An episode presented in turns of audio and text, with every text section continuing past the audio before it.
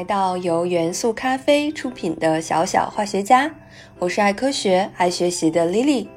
今天我们来聊一个有趣的话题：农作物的神奇宝贝——化肥。化肥是什么物质组成的？为什么作物生长需要化肥呢？化肥工业的发展历程又是怎样的呢？化肥的全称叫做化学肥料。是用化学的方法制成的，促进植物生长发育的养料。在自然环境中，土壤本身往往就含有植物生长所必需的营养元素，其中需求量最大的是碳、氢、氧、氮、磷、硫、钾、钙、镁等等主要的元素。碳、氢、氧是构成糖和淀粉的元素，提供能量的同时。也是植物本身的组成材料，相当于人体的骨骼肌肉。碳、氢、氧主要来源于空气和水，通过光合作用完成吸收。但是，除了碳、氢、氧，其余的植物所需的元素就主要来源于土壤了。氮是组成蛋白质、酶、核酸、叶绿素和其他生命物质的基本元素，可以促使植物枝繁叶茂。磷是组成细胞内遗传物质的重要元素，还能够帮助植物开花结果，促进根系的生长。钾能够帮助植物制造和储存淀粉、蛋白质、油脂等能量物质，还能提高植物应对干旱、寒冷等极端环境的能力。钙能够使植物枝干强壮，并能促进土壤中有益微生物的活动。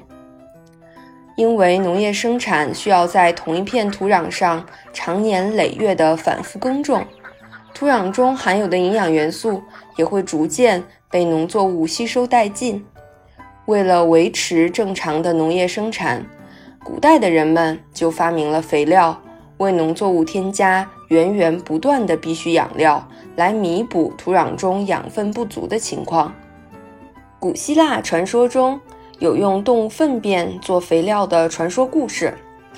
相传，大力士赫拉克罗斯是众神之主宙斯的儿子，是一个半神半人的英雄。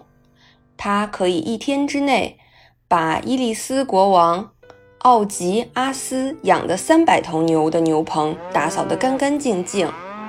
他把埃尔菲厄斯河改道，用河水冲走牛粪。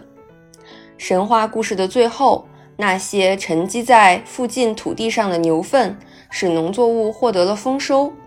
虽然这是一个故事，但已经说明当时的人们已经意识到粪肥对作物增产的作用了。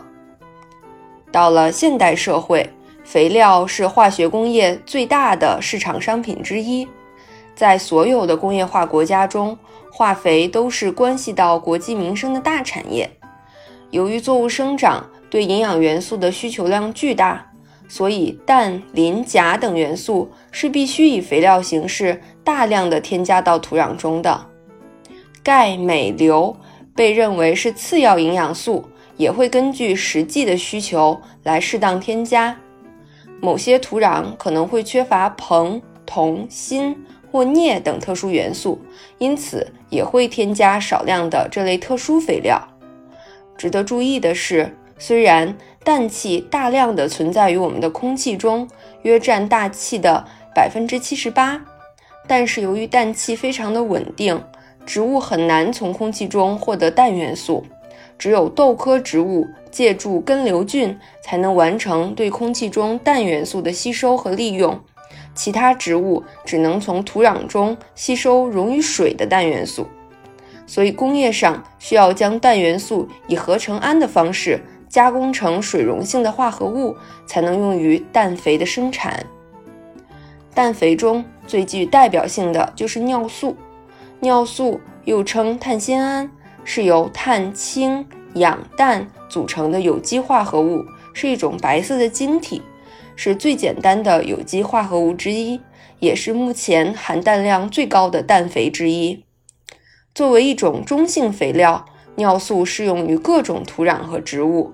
它易于保存，使用方便，对土壤的破坏很小，是目前使用量较大的一种化学氮肥。现代工业上用氨气和二氧化碳，在一定条件下就可以人工合成尿素了。化肥工业已经有一百四十多年的历史了，在十七世纪的初期，科学家们就已经开始研究植物生长与土壤之间的关系。到了一八四零年，德国著名化学家李比希出版了《化学在农业及生理学上的应用》一书。他认为，只有矿物质才是绿色植物唯一的养料，有机质。只是当其溶解释放出矿物质时，才对植物的营养起作用。那时的认识虽然说比较局限，但是呢，李比希还是指出，作物从土壤中吸收走的矿物质营养元素，必须以肥料的形式如数的归还土壤，否则土壤将日益贫瘠。这引起了当时农业理论的一场革命，为化肥的诞生。提供了重要的理论基础。李比希还在1850年发明了钾肥。1850年前后，另一位科学家劳斯又发明出最早的氮肥。1909年，德国化学家哈勃与博施合作完成了哈勃博施氨合成法，解决了氮肥大规模生产的技术问题。到了第二次世界大战结束后，为了适应全球人口的迅速增长，增施化肥成为农业生产的有力措施，从而促进了化肥工业的大大的发展。二十世纪五十年代以来，食用化肥得到了更大规模的应用。据统计，在各种农业增产措施中，化肥的作用大约占百分之三十。在农业生产中，为了达到高产的目的，大量使用化肥。如果不科学的施肥用肥，那么化肥的有效利用率低，未能被植物吸收的部分就会沉积在土壤中，随着雨水和空气对环境造成污染，也威胁着人类的健康和生存。例如，氮肥的流失所造成的危害之一，就是水域中硝酸盐的积聚。如果人们喝了含有硝酸盐的水，硝酸盐就会在人体中变为有毒的亚硝酸盐，影响血液的输氧能力，甚至产生更严重的健康威胁。氮肥分解挥发后，还有可能生成氮氧化物，对大气环境造成破坏，给人类身体带来更大的危害。有些特殊的化肥会含有一些重金属元素、无机酸等化学成分，大量的施用这类化肥会造成土壤污染。一块土地如果长期的单一施用同一种化肥，也会破坏土壤结构，影响土壤的酸碱度，甚至使土壤板结变硬，最终影响农作物的生长和产量。大量施用化肥后的土壤中的营养物质。会随着农田排水、地表径流汇入自然的水域中，导致藻类的大量繁殖，破坏生态环境。听到这里，小朋友们就知道了，化学虽然是现代农业的法宝，但过量的使用化肥也会造成很多严重的问题。所以，任何好东西都需要科学合理的使用，才会发挥它最大的价值。下一次到郊外郊游。遇到丰收的麦田，可以和农民伯伯交流下你掌握的化肥知识呢。好了，本期的小小化学家就到这里。我是爱科学、爱学习的 Lily。小小化学家由元素咖啡出品，喜马拉雅独家播出。